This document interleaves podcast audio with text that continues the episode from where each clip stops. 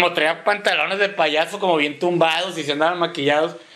¡Pum! Sacó un pinche machetón así. Pero ya que le pegó, sí se dobló, güey, así como que era como de. Pero se mamó, güey, porque gritó, no como payaso, es un asalto. Podrían sacar feria vendiendo azúcar o algo así. de que, "Ay, Un carroncito de azúcar. Bueno, ya que tienen susto, ahí les va un dulcillo para el azúcar. Se los vendió. ¿Qué onda, raza? Pues estamos otra vez aquí, un lunes más de podcast, hablando de hip hop y de. Pues ahorita en general vamos a hablar de música y de DJ. Porque estamos acá con el terror del gerente en turno, ¿verdad? Tocadiscos Huevo. 3, cabrón. Acá andamos. Eh, pues nomás primero, pues eh, lo quiero agradecer a, la- a toda la raza que está ya compartiendo y este, viendo los videos. La neta está teniendo buena respuesta. Sigan sugiriendo porque nos están escribiendo para ver quiénes invitamos para los siguientes eh, episodios. Pues nomás, mi nombre es Real 3 de Burner Familia. Vamos a empezar con esta, esta charla. Este, pues primero empezamos con, con algo básico que es este, ¿cuánto tiempo llevas de, de DJ ya? Eh, que será como pues, unos pues más de 15 años, güey. O sea, ya con, eh, formalmente yo creo que más de 15. güey. Empecé como en el 2003. Ya. Y este, antes de eso también ya estabas en algo de la, de la música, o de 2003 ya sin, sin pausas. O- Sí, o sea, yo creo que con 2003 ya de que mi primera torna y mixer ya como en forma y de ahí, o sea, digo, empezando, ¿no? Pero no, ya de ahí nunca le- lo solté. Ajá. Y ya este, dedicándote ya que ya no haces nada más que dedicarle tiempo a la, A la música. ¿Como cuánto tiempo va? Híjole, no sé, porque la neta sí me tardé, como que no me animaba, entonces siempre estuve eh, chambeándole por fuera y dándole hasta que de plano ya no me ya no me daba el tiempo o los permisos en los jales, entonces Ajá. pues yo creo que ya de lleno así profesionalmente solo viviendo esto unos seis años. Seis años. Porque me, me acuerdo de una, de una época, bueno, cuando de esos, de esos de que tenías tus trabajos, un tiempo estuviste ahí, en, eh, ahí cerca del, del mercado fundadores, ¿no? En Ah, pues enfrentito telemarketing, en el ¿sí, teleperfil. Sí, que luego que le caía, le caía toda la banda ahí, los veías todos uniformados con su gafet y fume y fume. Sí, no, pues, en un tiempo la banda creía que eran como una iglesia mormona porque te obligaban a ir de camisa blanca y corbatilla negra y parecían misioneros, güey. Que de hecho también ahí estuvo el, el cerco y el jero, también estuvieron por allá. ¿verdad? No, un chingo de gente, o sea, la neta yo sí cotorreando con las razas y es como otro submundillo. Ajá. Todo el mundo ha jalado en un call center. Bueno, no todos, pero la neta es bien común de que, ay, ojalá en este y en este. O sea, yo he trabajado en dos, la neta, o sea, he tenido otros jalecillos por fuera, Ajá. pero así, dos trabajos formales que he tenido fue en Teleperformance, que la neta ahí sí duré, o sea, no sé, güey, un decir, seis años en ese, y luego me fui a otro call center, digo, de otra, ma- de otra compañía, Sí. y también duré como cinco, y ese fue el último jale que, que tuve, Ya. y pues sí, ya me animé. Y an- antes de. Porque yo me acuerdo, yo te veía mucho en los, en los eventos de breakdance. Este, que andabas ahí poniendo la música. Ah, sí. Y- pero también andabas, también bailabas, ¿o no? Sí, o sea, fíjate, hay cuenta que de morrillo siempre me gustó como que el hip hop, no sabía por qué, ¿no? O sea, como que lo veía en la tele o, o veías algo relacionado, como que un graffiti o algo, y no sabía nada, o sea, era un niño, niño, pero como que me llamaba. Entonces, lo, ya me llamaban la atención las tornas, pero pues obviamente no sabía ni qué rollo ni nada. Y me acuerdo que veía como a los b-boys en comerciales o en videos de música así gabacha en el cable o no sé.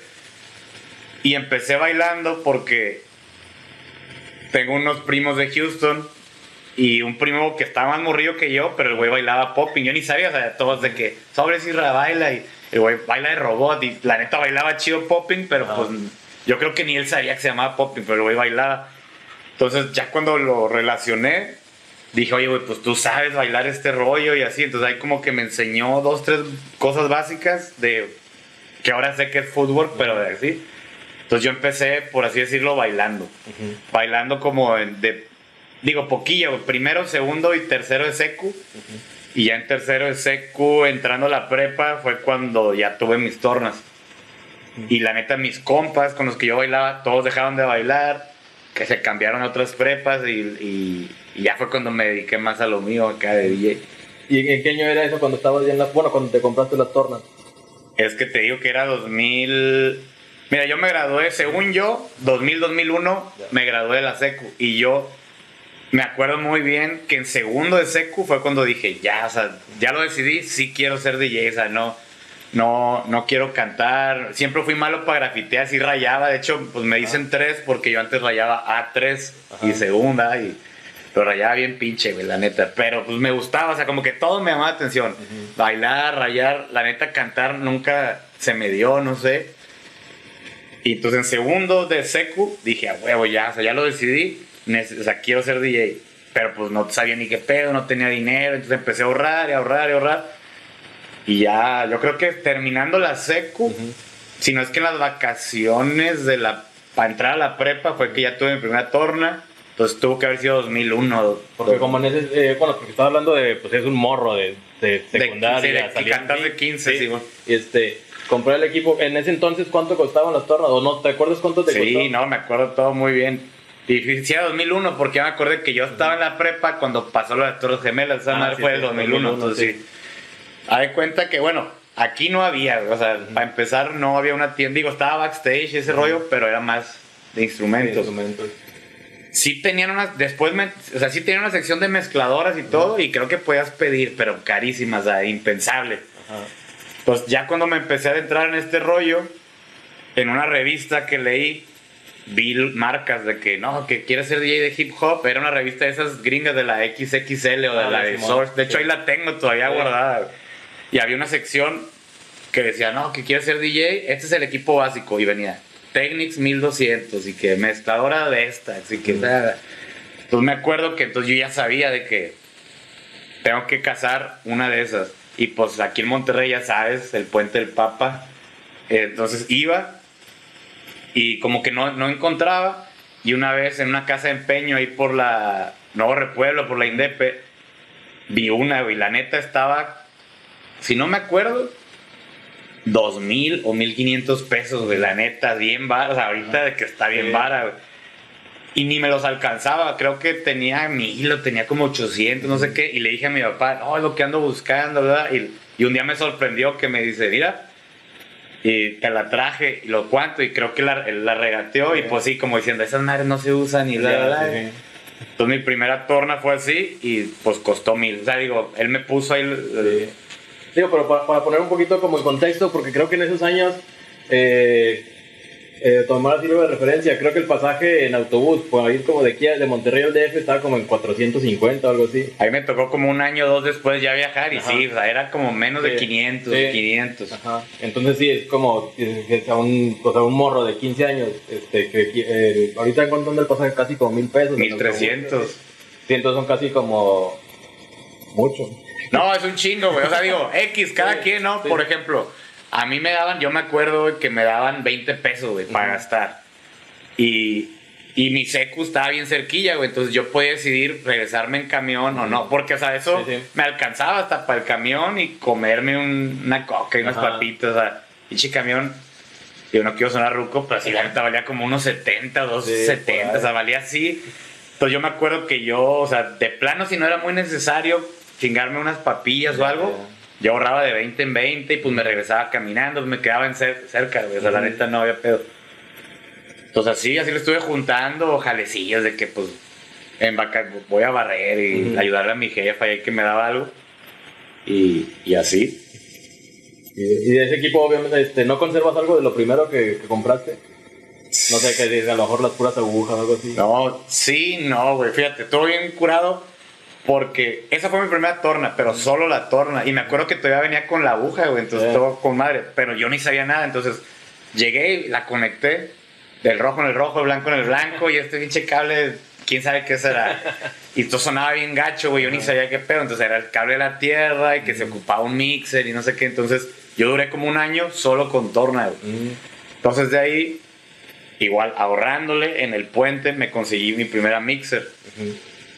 Y luego ahí en el puente ya conseguí mi, mi otro todo. Entonces ponle, ya como para el 2002, 2000, sí. 2003 a lo mucho, tenía mi equipo. Y ese equipo se lo vendió un compa, güey. Y el vato me lo revendió como 6, 7 años después. Y luego también, como 2, 3 años después de eso, yo para renovar mi equipo se lo vendió otro compa. Entonces sé que ahí anda, pero ya, yo ya no lo tengo, pero lo tiene un amigo en Veracruz. Chido.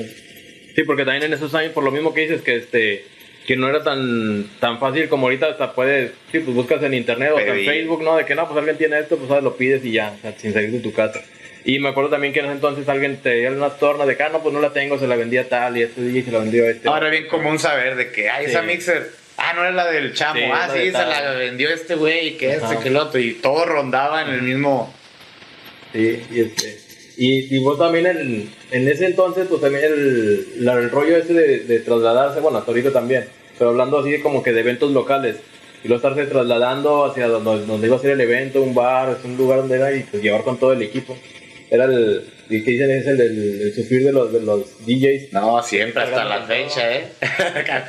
pero mínimo ya hay case con rueditas y de Ujú. acá, pero antes, pues así pelón, o sea, como Sí. las traías así. No, pues yo me acuerdo, te digo, pues yo las tenía y pues obviamente en mi casa, ¿no? O sea, pues no sabía ni darla y estaba practicando, entonces no se movían mucho. Ya fui hasta aquí en 3G que, pues yo, yo iba a la escuela con el Fon, que es el hermano de Miguel Contreras de 3G. Ese güey es mayor que nosotros, dos, tres años. Entonces él iba en la seco y nosotros íbamos en la primaria. Entonces ya cuando aquí se empezaban a grabar cosas y eso, entonces ya se ocupaba una torna. Entonces fue mis primeros traslados. Me acuerdo que me llegué a venir hasta en camión con la torna y una mochila con la mixa y los viniles. Y sí decía, no. Ahí se usaba cuando todavía te tumbaban la gorra, los tenis y todo eso. en los que- Entonces yo decía, no mames, a ver si llego, cabrón. Sí. Pero la también, primera. Que también que el, el- pues ya es que no sé qué tiempo hay para cuando algo primero se vuelve viejo y después ya se vuelve como que se retoma y que es como que un clásico. Entonces a lo mejor en esos años Era era eso así que- una, una tornamesa, un tocadiscos como que "Ne- esa música ya mejor usar un, Un Discman. algo acá, no, o sea que algo eh, para, o sea en caso de que alguien que te quisiera robar. Sí, güey. No, pero te digo, esa eran una que otra, ¿no? Sí. O sea, no era de siempre, tampoco Ajá. es que. Entonces ya, igual el Miguel ya tenía su carro, entonces como yo les hacía un paro, primero prestarles el equipo Sí. y lo usaba el Micho. O sea, el Micho Ah, sí. ya rapeaba, pero el güey grababa los tres scratches. Y ahí yo, pues prestando el equipo y viniendo aquí ya juntándome con todos, ya fue como que dijeron, ah, pues tú eres DJ, güey, el Micho ya nada más canta, ya no es DJ, entonces se ocupa uno. Y así fue como entré. Sí. Entonces, pues ya, y llegaba a las tocadas locales, pues con ellos, entonces ya, pues pasaban por mí, entonces ya íbamos en carro y todo, pero Sí. pues ahí, pues siempre cargando. Me acuerdo una vez, yo conocí a Aventura llegando a la tumba y nos conocimos porque igual creo que llegó el Peus y se metió. Y yo lo vi y dije, te hago un paro, carnal. El vato hasta la mesa llevaba, güey. A ver, güey, agárrala de allá, yo me la llevo. I feel you. Sí, I feel you, bro. Y así, güey, o sea, y pues así se hacían los, pues, los conectes y así hasta la fecha, pues hay que cargar con todas las chivas. Ujú. Sí, este, y de hecho también se me había olvidado este, mencionar que estamos ahorita en, eh, que son instalaciones de 3G. Nada, sí, gracias al Funk que nos prestó aquí el estudio, porque la locación que teníamos pensada ahí, fallas técnicas, pero Fallas técnicas. Me estaba acordando de un, de un DJ que lo llevaba para los eventos de nosotros y de repente fallaba y llegaba tarde. ¿No te acuerdas quién era? no, quién sabe. No, debe haber sido un tipazo. Bueno, también, este, Solo pasó una vez, cuando era yo, güey. este, hablando de, de- bueno, estuviste en el, B-Boy City, eh, ¿en qué otros eventos estás, has estado participando? Hablando de breakdance. De breakdance. Ajá. Ah, bueno, guacha, hay cuenta que yo empecé a bailar y ya en la prepa ya dije, no, pues ya no bailo, ya no me junto con mi crew a bailar ni nada, ya me dedico de lleno a las tornas. Y entró un güey a la prepa que quería aprender a bailar. Y unos güeyes dijeron, eh, este güey bailaba, que te enseñe. Y le dije, yo ya no bailo, pero pues cállate, te presento a usted. Y era el Slack, güey. Que luego sacó el- la página de Mundo Break. Y por eso volví. De cuenta que yo ya estaba lleno con los raperos y en mi rollo de scratch, así. Siempre me gustó el breakdance. Y el güey volvió como años después de la prepa y me dice, "Eh, güey, tengo un crew de B-Boys, hago eventos. Entonces, mi primer evento de B-Boys, así como formal, fue uno de los que hacía el Slack. Pero no fue el Monterrey Kings, o a lo mejor el Monterrey Kings, pero no el. Uy, hizo uno más chido Sí, en el gimnasio, pero fue uno de esos en el centro. Me acuerdo que era un restaurante y un Ajá. salón de eventos Ah, arriba. Simón, sí, sí, en, ahí en, este, en la con un chingo de luces, porque el video sale, que sale Ajá. gravedad cero, que vino un vivo y el Earthquake. Ajá. ¿No te acuerdas un Sí? Simón, sí, sí. Y Sí. ese fue mi primer evento oficial, así yo creo, güey, de decir, de que me dijo este güey, pues tú tocas y le sabes a los breaks y todo. Y yo, no, pero hace un chingo que no pongo break ni nada. No, vente. que-". Entonces, de ahí como que le empezó a gustar a los B-Boys. Entonces, dos, tres eventos locales. Y luego me llevaron ya al Reyes del Asfalto, que lo hacía el Cano allá en el DF. de los Nation Breakers, lo de, pues me vio el Archie, me empezaron a llevar al, al pastel. Eh, ¿Qué más? Ah, lo, conocí a los Other Side y ahí me hice como de planta de, de cuando fui al, ¿cómo se llama? Al, al Boogie Master, güey, que para mí es el, el mejor evento así, que organizado por la cultura así, ¿ya?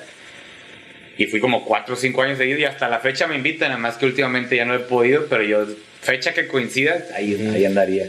Y pues sí, básicamente en todos los grandes, luego ya los que armaban de B-Boy City, por su parte, y luego con el apoyo de Red Bull y con arte y todo eso, ahí estuve hasta que ya no pude igual seguirle.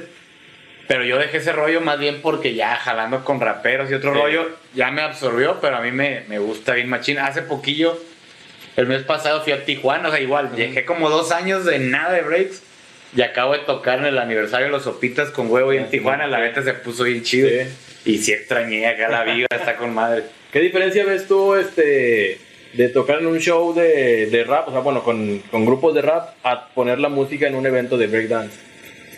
La neta, las dos se me hacen bien chidas, pero bien distintas. En un momento sí llegué a decir que la neta, la, la energía que se genera en el cipher de los B-Boys se me hace, o sea, no que sea mejor, pero es más especial y luego como que los ves, porque es el momento que la música y el baile se hacen Se uno y es como sí. una batalla acá tribal y, o sea, digo, en el show, o sea, tocando música, pues para la gente también la vive Sí. y la siente, está chingón. Con raperos, pues está chido ser el, el apoyo, ¿no? Y, Ajá. y transmiten energías diferentes, pero siento que todavía los B-Boys lo mantienen más cultural, más puro, entonces cuando se hace un jam chido y el DJ conecta y los B-Boys están bailando y todo se arma, siento que la energía ahí que se genera está, está chingón. En, en este, hablando de eso de- del break, de- sí, pues en el Cypher, acá en los eventos, las batallas de breakdance, creo que este, es algo importante que esté, que el DJ tenga siempre, bueno, yo lo veo así, no sé qué, qué opinión tengas, que tenga eh, visión así directa con el, en la- donde están este, las batallando, ¿no? No, sí, O sea, para no estar así como que atrás, porque luego se hace, la gente lo tapan todos, o sea, pero que debe estar así como que libre, ¿no? No, o sea, yo creo que eso es de ley. O sea, el DJ tiene que estar viendo todo. Porque aunque no hay reglas, por así decirlo, si hay reglas no escritas, como por ejemplo, pues si son batallas, así es un cipher, pues puede ir cambiando de rolas a como él lo sienta, ¿no? Pero si es una batalla, hay que ver cuántos rounds, Sí. cuándo entra uno, cuándo entra el otro. Entonces tienes que estar ahí atento de que si ya va a acabar este, porque lo- si ya se dieron dos B-Boys con el mismo beat, el otro ya espera que lo vas a cambiar. Entonces si no estás viendo, no entra bien, o se la cambias a la mitad y, y lo desconcentras y eso hace que la vibra ya no fluya chido. Ajá, O que también están, si a lo mejor, no sé, es una batalla de 10 minutos, pero como tú estás viendo directamente cómo están prendidos, y no, este continúa. Ándale, o sea, todas esas han pasado. Sí. Que dicen que son 10 minutos, pero la hemos dejado correr hasta 15, 18. O al revés. Hay, por más que esté la regla, por así decir, de que una rola para dos B-Boys Sí. y luego otra, a veces ves que la están vibrando y dices, no, pues hasta me ha tocado exagerado, batalla de dos contra dos con la misma rola, pero como que todos le quieren entrar a esa rola, Sí, entonces sí, sí. sería un error cortarle la sí. vibra y, y no sé, a lo mejor alguien de fuera diría, ay, pinche DJ, le- ni estuvo atento, le valió Ajá. madre, pero no, es como, como que sí hay que estar ahí atento y sentir también la, la vibra. Yo digo, o sea, eso es lo más chido. ¿Qué es la diferencia de un DJ y un, un, no sé, decirlo de manera simple, un pone play, ¿no? Sí, y sí, o sea, totalmente. Aparte que te digo, pues tú que has estado tanto tiempo en la cultura y sabes, o sea, digo, tú eres grafitero, pero tú puedes ver una batalla de B-Boys y entender perfectamente. Digo, aparte que las has organizado y todo, o sea, te gusta ver y no sé si llegaste a bailar. Al rato terminando nos aventamos una, Nada, una batalla. encalentado, uno. ya. Y ahorita con este frío, cara, no va directo al hospital. no, pero te digo, o sea, yo sí digo, digo, no, no creo que un DJ haya tenido que bailar, ¿no? Pero pues creo que le tiene que gustar, Ujú. le tiene que nacer, y si estás tocando breaks, pues es por algo, ¿no? O sea, medio le entiendes a Sí. qué partes son las buenas o las bailables, ves cómo lo, lo- lo transmites, esto y lo otro, entonces creo que sí, Ujú. sí compara, sí divide, o sea, como que... Sí, y también siento que no es cualquier cosa, todavía creo que en un evento de rap, pues sí, es, es el beat que es, entonces mientras no la cagues, sea la rola en el orden que es y hagas los cortes donde va, puede que alguien no tan calado, tan experto, se la libre, pero en uno de vivo yo creo que ahí sí el DJ sí participa Sí. todo el tiempo. Ajá, es casi, casi como, eh, Pues sí, o sea, como que creo que yo creo que tiene la, la, la batuta junto con el, con el host, ¿no? Sí, de- Porque el Tiny Host tiene que estar sabiendo, o sea, si, si- como volvemos al tema, que si, pues si los van a hacer 10 minutos y el host no va a decir, ya, dijeron 10 y ya estuvo, o sea, no, los velo, síguele, déjalo. Y el DJ pues también, o sea, va sabiendo eso, ¿no? Y ahorita no tengo ejemplos, pero sí he visto los dos casos. Eventos en los que yo he estado de público y de DJ que el host también hace el evento o lo arruina de que dices, ah, cortando la vibra o gritando o se mete, no sé, o sea, como que la banda sí. Digo, yo entiendo que todos quieran a lo mejor de buena fe querer estar ahí y todo, Sí. pero pues como dejárselo a los que ya saben, o sobre todo si es algo ya importante o porque si estás en tu colonia y pues sí van a empezar, está bien, ¿no? Con lo que se arme, pero ya si Sí. estás invirtiendo en un buen lugar, con un buen piso, un buen sonido y todo, pues hay que armarlo de la Sí, también el DJ tiene que ser... manera más profesional, ajá, sí, para que... Porque eso a la larga sí ayuda a que el evento fluya y llegue así como de abajo hacia arriba, ¿no? Sí. Porque luego también ves que si hay un DJ que no, a lo mejor ponen los breaks más chidos en las ciphers para sacar a los buen a las eliminatorias. Y luego ya no le quedan rolas para la final o, O cambia, o cambia el, el beat cuando, cuando está um, hasta la mitad de, de la entrada de un b-boy, ¿no? Sí. Está uno entrando y pum, se lo cambia. Eso yo siento que a mí me ha servido. Que digo, no, no, ni- no es necesariamente creo que tengas que bailar a huevo, pero pues de que te guste, entonces tú sabes, tú los ves y dices, ah, esto ya va a acabar, o eh, ya se ve que ya va a entrar, o, Sí. O por ejemplo el mental que le llaman kill the beat, que a veces es con el scratch. Sí. Entonces tú ya sabes de que está bailando de cierta forma y te quedan y ahí la clavas y él también y Sí. se arma. Ya, está, está chingón, la neta, a mí sí. Me gusta mucho. A ver si este año otra vez retomo. A ver, digo que vengo aprendido de este aniversario Ajá. de querer volver a darle a las batallas. Y, y, este, me imagino que es como el, el DJ, o sea, tener eh, que a lo mejor no querer ser, el, o sea, aunque sabe que es muy importante su labor, no querer ser el protagonista, ¿no? O sea, de que pues yo pongo la música y ya, o sea, síganme el, el que, el que pueda, pero más bien es de comp- compaginar. Este, hablando de los, del, de- ya en el rap, de, ¿con, qué, ¿con qué grupos o, o MCs has estado trabajando? Digo, porque pues, desde que empezaste pues han sido muchos. Desde que empecé han sido muchos, pero por ejemplo, de, de los últimos seis años, casi siete, con Alemán, ahí de Homegrown Mafia. Saludos a toda la banda de allá. Este, y antes de eso, ¿con quién eh, qué otros estabas? Mira, Sí, ah, porque bueno, pues sí. estabas este, con la casa de 3G. Sí, pues, o sea, con tres, o sea, mira, así como rápido de 3G, pues estuve con Trigarante, que luego se hizo bribones hasta el cuello. Era cuando el School 77 estaba viendo aquí, entonces lo acompañaba, aunque él tenía su DJ, Pai Funk, de Guadalajara, pero cuando se vino a vivir aquí, pues se da cuenta que yo lo sustituí. Y luego, pues menuda coincidencia, se puede decir que ya fue como mi último grupo formal Ujú. aquí en Monterrey, porque pues también de vez en cuando que un paro a los guerrilleros, que un paro- o sea, pues como todos nos conocemos, ya sabes, que si, si se ocupaba, ahí estás, pero como que formalón, ponle menuda coincidencia. Y luego Pato Machete. Luego cuando el Dario se separó del cártel, inició su proyecto de solista, ahí nos contactaron y cotorreamos chido. Entonces, para el primer disco yo ahí anduve en la gira, pero ahí yo ya jalaba con Alemán. O sea, Alemán y Pato Machete fueron como dos, tres años que no, la neta no se me empalmaba nada, o sea, era raro. Si acaso uno al año y decía, no, pues no hay pedo, o sea, ve con, o sea, este va a ser un poco más grande. Y entonces, o no iba con Alemán o no iba con el Pato, pero nunca fue un gran problema. Inclusive hasta llegar de que hace dos, tres años todavía era que de repente fechas con alemán, fechas con pato, fechas con Darius, pero de repente pues ya has visto que el alemán ha despegado cabrón y la neta pues afortunadamente ha habido mucho jale y pues ya, o sea, todo bien, o sea, pero tuve que hablar bien de que, ¿sabes qué? La neta ya no, o sea, no te quiero quedar mal, ya no voy a poder mejor. y... Y cuando se puede, sí, o sea, también todo bien, o sea, Sí, Simón. pero de planta, pues ya con el alemán. Y ahorita tocando el tema ese, ¿cómo fue la, la conexión este, con Alemán y después cómo ha sido eh, eh, fusionarte en, en, en los shows? Ah, pues la conexión fue por el Adán Cruz. Hay cuenta que aquí, pues estando en Monterrey, dos, tres compas me presentaron al Adán y le grabé tal vez unos scratches o dos y me invitó para la presentación de su disco. Pero la neta, yo con Adán nunca, o sea, nunca fui como su DJ ni nada. O sea, le hice un paro dos, tres veces, pero nos hicimos muy buenos amigos. Entonces, al güey lo invitan al Festival Ceremonia hace, pues sí, hace como 5 o 6 años. Entonces el güey no tenía DJ, entonces me dice, ¿qué onda, güey? Me haces un paro, vámonos para allá a tocar, no sé qué. Ah, sobre. Entonces ya en el after, bueno, ahí mismo en el festival, él invitó al alemán. Yo ya lo había escuchado, este, por dos, tres rolas de la doble rima y todo, ya se me hacía chingón, entonces ya ahí lo conocí en el evento, nos fuimos eh, a un after y toda la noche pues nos la pasamos escuchando rolas, todo, güey, de hecho se pusieron a freestylear y yo estaba poniendo beats, y, eh, pero lo mío fue fugaz, o sea, el, el Adán creo que sí se quedó un mes o ya estaba viendo allá no sé qué show.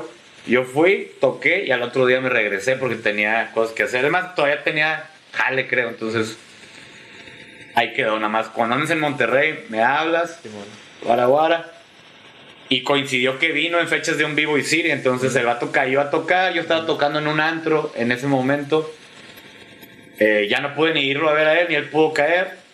Y le dije, bueno, te invito mañana, carnal, hay un evento de, de B-Boys y acá. Y fuimos ahí al que fue en el museo, ¿cómo se llama? El de. Enfrente de. En el teatro? Sí, en el teatro, que Sí, fueron los canales hacia abajo. Sí. Lo invité ahí y pues de ahí, pues, pues le di un poco de rol por la ciudad, y que una carnita asada, bla, y fue justo cuando el güey me dijo, no, pues yo estaba jalando con otro DJ, pero nos separamos, todo bien, pero ando buscando un DJ, eh, yo sé de ti, respeto tu jale y todo, bla, bla, ¿qué onda? ¿Qué hay que hacer? Entonces fue como, ah, no, güey, pues hay que darle y ahí vemos. Y así fue como que pues me empezó a invitar, a invitar y de repente pues ya, o sea, oficial. Y pues ha estado chingón, la neta, o sea, es, es un güey que la neta, mi respeto, no es porque yo trabaje con él y yo sé que a mucha gente ahorita le encanta y a muchos también tiene mucho hate. Lo que sea, cada quien es un güey que conociéndolo y ya conociendo su familia, sus amigos, su historia y todo, ese güey desde morro sabía que quería, le ha perreado y ahorita está donde se merece. Entonces, la neta, el güey, mis respetos para mi carnal. Y pues ha sido todo chingón. Sobre todo ya después se armó bien el equipo de Home Run, que hubo ahí dos, tres cambios. Sí. Y ahorita siento que el equipo está más chido que nunca. ¿Quiénes son los que están ahorita en el equipo? Ahorita Home Run es, pues como del lado artista de MCs, por así de- decirlo, es pues eh, la banda Bastón, Alemán, Fantasy. El Fantasy tiene un proyecto con el Cozy que se llama La Plebada, que es como fusión ahí regional con rap y trap. Está Full King Full, que es de La Paz. Está Yoga Fire, el D, que es de Hood P, pero él, él es como solista y está como home run. Y pues hay un equipo atrás, digo, está el DJ Gross, estoy yo, o sea, de DJs y, y productores, está pues también el Bobby, rapea y produce, Full también.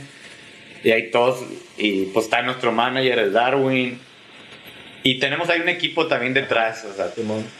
Y también eh, al estar ahí con ellos también eh, colaboras en las eh, eh, producciones o de repente a lo mejor una, una aparición en alguna rola de algunos de los otros artistas. Sí, he grabado scratches, pues, sobre todo para alemán, pero también una, o sea, el Supreme ha invitado dos, tres tracks a, digo, el Doctor Supreme, pues también es productor, Sí. DJ y todo, pero me ha invitado a colaborar en dos, tres scratches con el Full King Fu. Ahí viene su nuevo disco este año y va- lo va a estrenar con un sencillo que la neta el video está bien chido, lo acabo de ver. Todavía no se estrena, pero ya va a ser. Y ahí le grabé unos scratches y me faltan dos, tres. Al D también. Con ese ya he colaborado Sí. desde antes. de- ajá. Y pues igual, o sea, que cuando nos fuimos a grabar el Eclipse, pues nos fuimos un mes, el- Bobby, el Brasco que participó en la producción y pues ahí estuvimos todos metiéndole mano y nuestra cuchara, ideas, etcétera. Y pues sí, o sea, ahí donde me inviten y, encaje bien, pues ahí le doy. Es, es, eh, no sé qué tan difícil puede ser, bueno, pues en, en la cuestión ya de trabajar y conocer este, las otras personas, pero qué tan eh, difícil puede ser para DJ o que tú has sabido de algunos otros este, eh, eh, colegas que, tan, que, que trabajan así con otros MCs que digan, no, de plano no puedo trabajar de planta con alguien. Sí, sí sé casos, digo, no es por hablar ni bien ni mal de ninguno, nada más hay gente que las personalidades no chocan, digo que yo conozco muy buenos MCs o muy buenos DJs, pero por X o Y no se da, o sea, o no encajan, o a lo mejor, digo, todos tenemos nuestros defectos, ¿no? Como todos, yo también tengo un chingo y así, pero a lo mejor gente que no es muy responsable o que no se lo toma en serio, o al revés, también luego, luego les empieza el chido y se marean y sí, creo que hay que tener un balance y saber, pues, de dónde vienes y cómo estaba el pedo y Sí. y ser agradecido, porque también, sobre todo ahorita, yo creo que lo has visto en todo, que va por los nuevos, o sea, está con madre que ya crecen con todo, pero no traen ese sentimiento de, de lucha o de, o de que nosotros nos la pelamos para estar aquí, entonces, pues, A lo mejor por la, la misma como, eh, escasez, ¿no? Como de lo que tú comentabas al principio, como no había tantos sitios donde conseguir equipo, entonces como que se le da otro sabor, otra apreciación al ya, al ya conseguirlo, ¿no? Y que ahorita, no, pues voy a, eh, quiero o sea, me gusta la música, quiero ser DJ. Entonces ya hay mucho de dónde ser, simplemente en YouTube puedes ponerlo como... No, como sí, hay tutoriales, Ajá. clases y, y me han preguntado dos, tres, así, banda que quiere empezar. Y claro, le digo, güey, no necesitas cursos. O sea, la neta solo aprendes, pero pues en YouTube ya está todo. Y otra cosa que ahorita tu pregunta ya como que me, me dio un flashback. También hay raperos. Para mí, un grupo de rap es DJ y MC, ¿no? O sea, siempre es por ley. No Sí. creo que deba de haber duda. Pero hay raperos que no saben tener DJ. Está bien raro, pero me ha Ah. tocado raperos que me han pedido paro que les haces un corte y se sacan de onda cuando deberían de saber encajar. Digo, y aparte no es un corte como a la y se va, o sea, como que donde va. Y... Sí, como que en el ritmo, o sea, vas punto con el ritmo. O yo conozco compas, también no voy a decir nombres, que me dicen, no, pues yo jalo con tal, tal rapero. Ya gente, pues, y dice, no, este güey me pide, no scratch, o no esto, no, entonces, pues ¿para qué te quieren? O sea, Mm, para la imagen o de que ahí que estás tiene un DJ. atrás o qué. Entonces también, digo, no siempre es de parte del DJ que...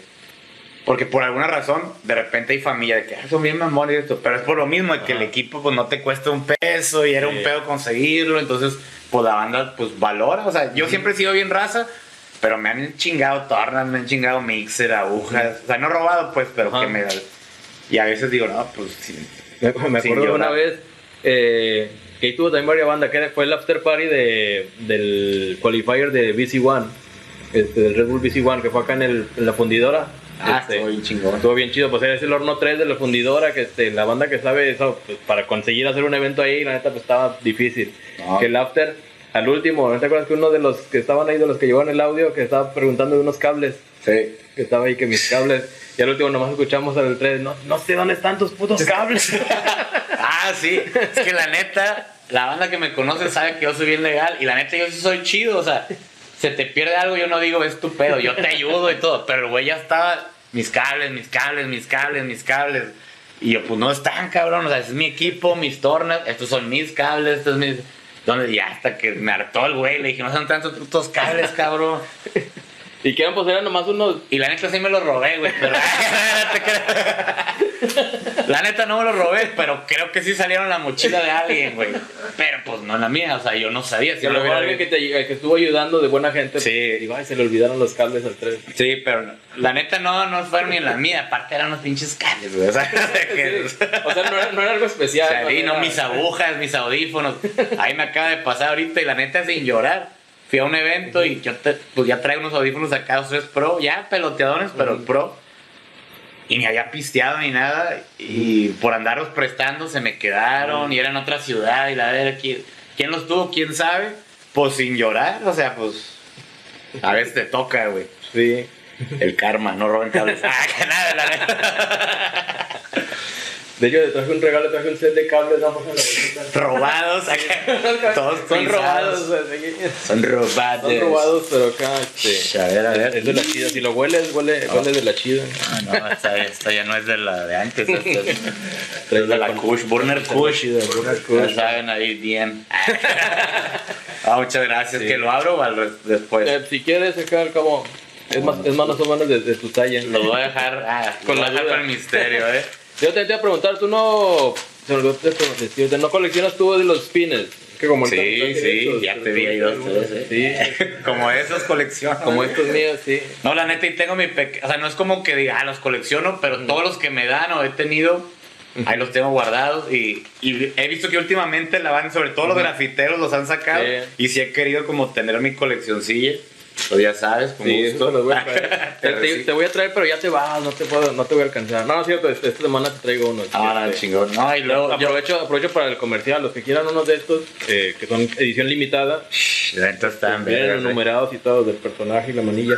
Ahí este, le pueden caer al local, a Burner, ya saben dónde está el mercado fundadores, o escriban un mensaje y se los mando.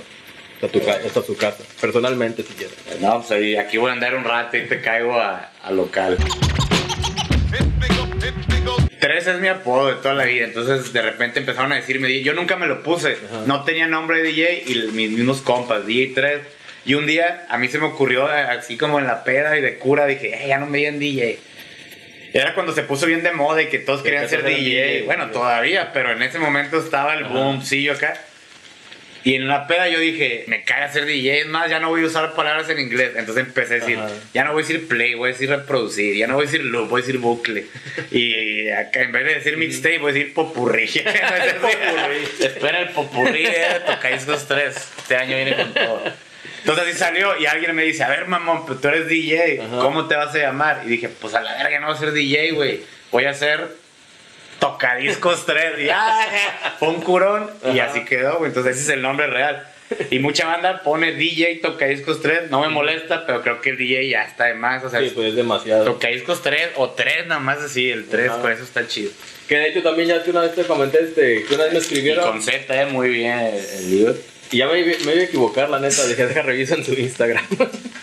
no, sí, pues lo, sé que lo pones así con Z, el tocadiscos. Pero no sé, este de una vez creo que fue que me escribieron a mí, ¿verdad? Que es eh, chido, ¿cuánto cobras por un show o algo así? es que nos confundían, no sé por y qué. Y, de ahí salió y hice una gira y todo. De hecho fue un año duro para mí porque yo no decía el graffiti y andaba pegando en la mamada. Sí, que ya, ya no te contrataban, ¿verdad? Y, yo, no. no, ya no puedo, voy a que Real 3, Tocadiscos 3 y la banda ni lee ni pregunta. Sí. 3. Juntos somos. en cuestión de, de música, eh, que no sea rap, que es algo que, que, te gusta a ti y que sugieras y que pues, les recomiendo que escuchen tal grupo, tal disco. Ah, huevo. Y ritmo. Pues mira, por género, o sea, el rap obviamente es de cajón, ¿no? Pero gracias al rap, pues conocí, pues, de dónde sale el rap. Entonces, pues de ley, todo lo que sea eh, funk, salsa, jazz, todo eso, pero no es que sea muy clavado, o sea, como el jazz sí me gusta, pero no es como que, ah, este grupo, eh, que es eso no, pero sí como de mis gustos personales fuera del rap, es la salsa, sí, pero estilo como la que se hacía en Nueva York, de la Fanny, todo eso, todo eso es lo que salió en, el, en los 70, 73, tal. Rey Bareto, el bicho fue Héctor Lavoe, todos esos, o sea, lo que a lo mejor son básicos, pero de ahí YouTube te va sugiriendo toda la crema. El, las vallenatas me gustan machín, o sea, tanto los paseos y eso como por la, la cumbia, ¿no? La, las Colombias, pues soy de acá, pues ya sabes. ¿De las viejitas o nuevas? Pues de las viejitas, pues, o, sea, o sea, en general, pero pues siempre suenan como las mismas, ¿no? O sea, como que de que el binomio, diablitos, todo eso de, de, los paseos y pues de las Colombias, pues las clasicotas, ¿no? Acá, rebajadas. ¿Y qué otra música me gusta? Me gusta la música como disco, funk, o un ratillo que medio le quise entrar al house, pero como a lo clásico, o sea, no le sé de que, de que, este es deep house y que este y que, o sea, nada más lo que yo escucho que medio me guste, eso es, pero más o menos son los géneros que escucho, y un poquillo de rock y así, pero sobre todo salsa, la que más me gusta, eh, Colombias, y como colecciono discos y todo ese rollo, pues como música rarona, así como si se puede que breaks eh, africanos y, y, todo ese rollo. ¿Y en tu colección qué es un disco, el más reciente que te hayas conseguido? Y... Saludos al Tony King. Hoy acabo de conseguir un disco que andaba buscando hace años. Gracias, carnal, te la rifaste. De hecho, iba a ir a recogerlo ahorita, pero ya no, ya no hubo chance. El más reciente que he comprado es ese. Digo, no lo tengo, pero ya lo separé. Es el de. Se llama La Cumbia Monterrey. De hecho, es. Ah, ¿Cómo se llama el grupo? No, la quiero cagar, güey, pero. Está curada porque compré el sencillo, entonces es La Cumbia Monterrey de un lado, en español, y del otro lado está en inglés. Entonces ah, está, está, chingona y lo, me la van a estar escuchando por ahí. Y antes que eso, eh, pedí unas revisiones. Ahí en el DF hay un güey que tiene una tienda de discos bien pro, el Discodelic se llama. Y, y, este año empezó, bueno, finales del año, este año empezó con su reeditora de discos. Entonces está reeditando música de Costa Rica como Latin Funk y acá. Entonces yo no conocí esos grupos, pero anunció de que no, pues reedité 300 copias de este vinil. La escuché y no lo conocí. Dije, ah, está con mar. Y también se lo, se lo pedí y no he ido a recogerlo, pero eso es lo último que he comprado. ¿Y cuál es uno de, los discos que tienes que, que, ese nunca lo vendería? No, pues la neta ni- me han querido comprar hasta en tiempo de crisis y sí me amarro, o sea, Sí. lo que es tornas y eso, ni uno vendería, la neta, o sea, porque pues colecciono, entonces pues Sí. me gusta tener. Pero así de mis preferidos, así que digas. Dime, dime tres. a ver, es que, fíjate, hace poquito lo estaba limpiando y escuchando, es que varían, güey, pero tiene que ser, a ver, a ver, a ver, a ver. Enrique Lynch. Este es el ritmo que me gusta. Es, la, es el cover en español de la de That's the way. Ajá, Ah, ya, ajá. Simón, sí. En español, ese, ahí lo tengo, ese no lo vendería. Este. Ruli Rendo también tengo uno que se llama Safari Salvaje. Ese también me lo encontré en un- una pulga del disco y me cuajé porque estaba bien vara y el güey no sé qué hubo si se le durmió, pero. Y no son así tan raros, pero por ejemplo, yo soy súper fan del rap como chicano. Y me tardé en encontrar los viniles de Delinquent Habits. O sea, el, Ah. del disco 1, el de Delinquent Habits 1 y el Here Comes the Horn. Ese lo tengo en cassette, en CD, en vinil. Así pues, por meter algo de rap, Sí, Simón. esos. ¿Y de los primeros que hayas comprado? ¿Te acuerdas cuáles fueron? Me acuerdo mi primer vinil ¿Eh? mío fue el de Pinocho, güey. Me lo regaló una vecina, güey. Fue a Estados Unidos y a mi hermana le trajo el de Alicia en el País de las Maravillas y unos juguetillos y a mí me regaló el de Pinocho. Y ¿Ahí lo tienes todavía? Ahí lo tengo, güey. Y, y de hecho, una vez con el Micho sacamos ahí hasta un interludio, que nunca lo grabamos, pero sacamos ahí como un interludio. Y de ahí me hice bien fan de los de Disney. Entonces, sabía que con las vocecillas puede hacer scratch. Ujú. Y ya comprando, ya como más a conciencia, pues mis primeros viniles fueron como de scratch, o sea, de efectos de scratch y de rap. Unos sencillos de Delinquent Habits. Este, pues lo que me encontrara, la neta no era como que los pidiera y acá por internet, sino lo que me encontrara. Entonces tuve mucho tutti frutti, pero de mis primeros, pues me enfocaba en sonidos para scratchar y en rap. Yo tengo, me estoy acordando, tengo uno de. eh, ahorita que dijiste el de Pinocho, yo tengo uno de Lázaro Salazar, pero así autografiado. Güey, ¿no? Ya es que hay unos cuando los ponen de promo, vienen, este, le ponen como un espacio Para este, para la firma. Y ahí lo tengo este, firmado. Lo- Cuando estaba revisando ahí, ¿qué este qué onda? Y ahí está.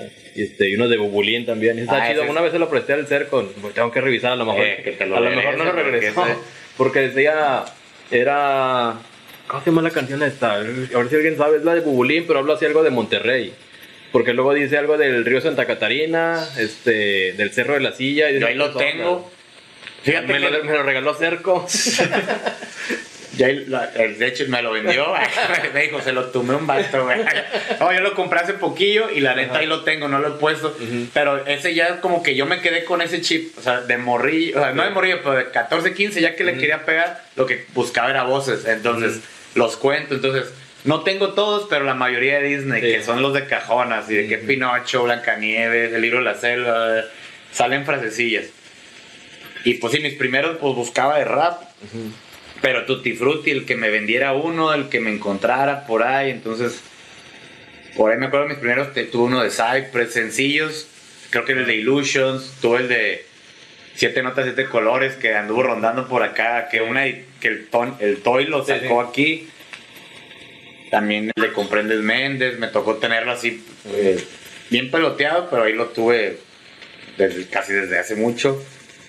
Y pues ahí poquillo a poco, digo, empecé a comprar discos, luego ya cuando salió el Cerati y toda la tecnología, como que me calmé.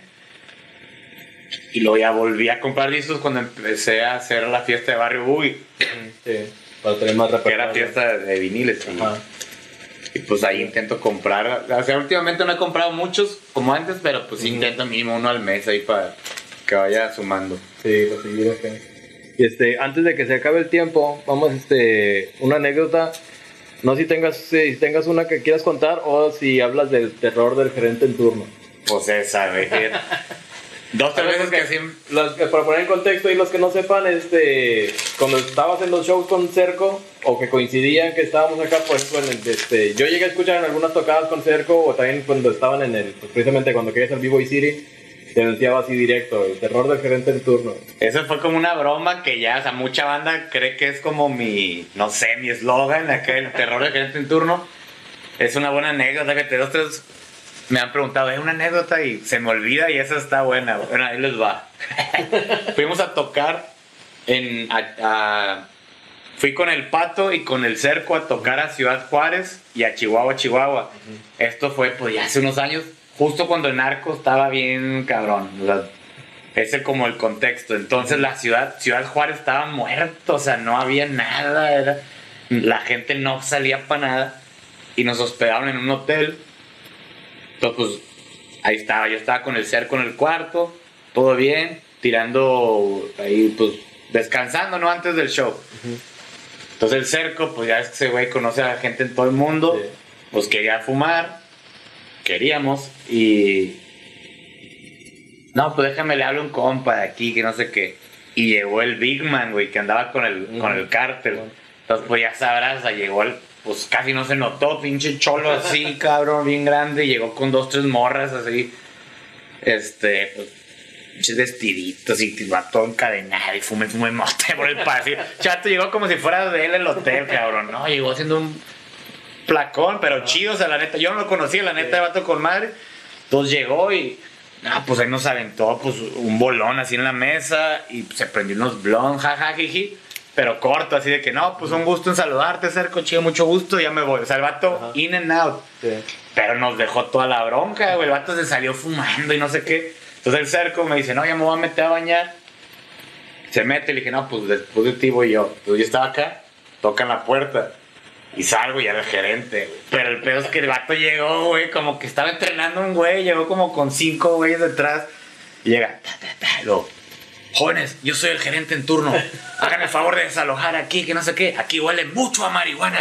Y yo de que, oh, pues entre que andaba ahí grifo y, y no supe qué hacer. Y el vato da dos, tres pasos y se mete. Entonces, esa es la madreada que tenemos el cerco y yo, que el vato las aplicó de manual. O sea, si hubiera una universidad de gerentes, el vato se las aventó así de que, dos, tres pasos, señálelo. Marihuana, hierba, alcohol, ta, ta. El vato sabía dónde ver y que sí. dijo, es para lo que me preparé toda Sí, mi vida. toda su vida. Y como, pero acá orgulloso, güey, como, y había como cinco güeyes y luego, ya, como, ya vieron, ya era. Y de que, no, jóvenes, de que está la Policía Federal allá abajo y la neta hay un chingo de patrullas acá. Y ya saben cómo está el pedo, que evítenme la pena, que evítense muchos problemas y no sé qué yo.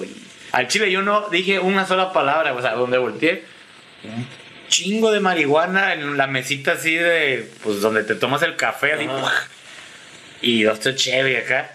No, yo nada más agarré mis cosas y empecé a empacar. Dije, antes de que nos metan en un pedo, porque pues la neta estaba bien caliente. Aparte, dije, esos capaz que ni son policías y de Sí. dónde la consiguieron. Y la- No, pues salió el cerco y, y ahí como que calmó el ambiente. Pero el vato dijo, los voy a traer bien checados y cualquier cosa que la caguen. Entonces el vato pidió la habitación de enfrente de nosotros y se quedó a dormir ahí para espiarnos. Nosotros nos fuimos al evento, llegamos como a las 3 de la mañana y nada más íbamos a subir y lo, es cerco, trae la llave. No, güey, no la traes tú. Jóvenes, no creen que es bien tarde para andar haciendo sus desmayos. Y lo ya y le dijimos, no, pinche viejo payaso, ya que la verga. Ya nos agarramos la maleta y nos fuimos al aeropuerto. Y de ahí salió porque, pues, lo terroreamos. Y luego coincidió Ajá. que ciudad donde íbamos nos regañaba. O sea, no había pedo. O sea, el vato viaja por todos lados y no le pasaba. Y yo también hacía mi desmadre y no me pasaba. Andando con cerco, siempre iba el gerente. Y siempre eran quejas y esto que lo otro. Entonces, no soy yo, somos el terror del gerente en turno. Habrá que escuchar la versión de aquel vato. Va a ser igual, nada más que va a se va a quedar las manos, pero. Hubiera, hubiera estado así con el gerente de que, un momento, esto no es café. Ah, pero lo hubieran visto, la neta, pinche viejo mamón. Y si entró de que. ta, ta, ta, ta, tres pa Y hasta dijimos, no, este verga leyó el manual de que es ilegal dar más de tres pasos en una habitación. Entonces, Ya, pues, uno, uno, dos, dos, a punto, a punto, cae. Rocío, y la banda atrás del rociando, que es El chido, o sea, al final sí nos dejaron quedarnos y no se peinó con la policía y ya, todo bien. Le han regalado un disco de que "Toma, un Y el vato, autografiado". ya chingué. Sí, siempre funciona. El viejo truco. Y este, y ahorita qué otros planes tienes para, para esta pandemia?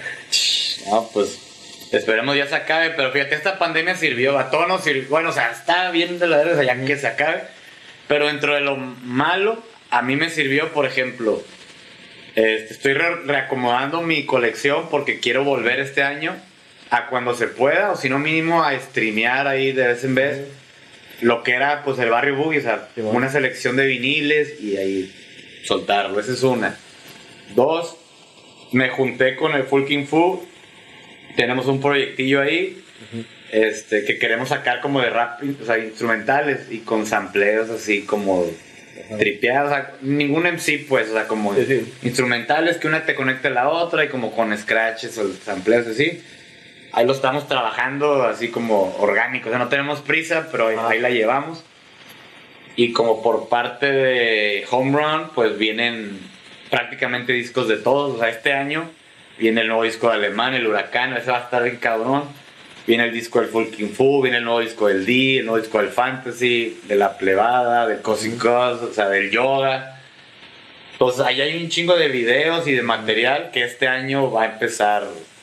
Ajá. Ya, o sea, yo creo que en febrero empieza a ir soltándose todo. Entonces, la neta, está chido. O sea, hemos estado ahí trabajándole. Entonces, pues, eso es lo que viene. Chido, chido. Pues ya de rato sí, en cuando digan luz verde, ¿no? Ahora sí ya todos los conciertos y Por ahí dicen que hasta el 2022, pero pues ya está la vacuna, entonces a ver qué show. Si no, ya se, se va a conseguir en el mercado negro. este, pues yo creo que ya con esto cerramos. Eh, ¿Dónde te contacta la banda? Eh, pues en el Instagram síganme ahí Tocadiscos 3, así como se escribe, nada más 3 es escrito con Z al final. Y esa es la- me gusta así como no estar siempre ahí en la red, entonces con esa y me pueden mandar contacto ahí directo, si checo todos los mensajes, todo el rollo, ahí pues cualquier cosa que se ofrezca ahí está. Si no me escriben a mí, real. eh, Ah, no, pues ya- ya- mejor tú pásame los que ya. Sí, me escriben a mí real.333 en Instagram y yo le paso los mensajes.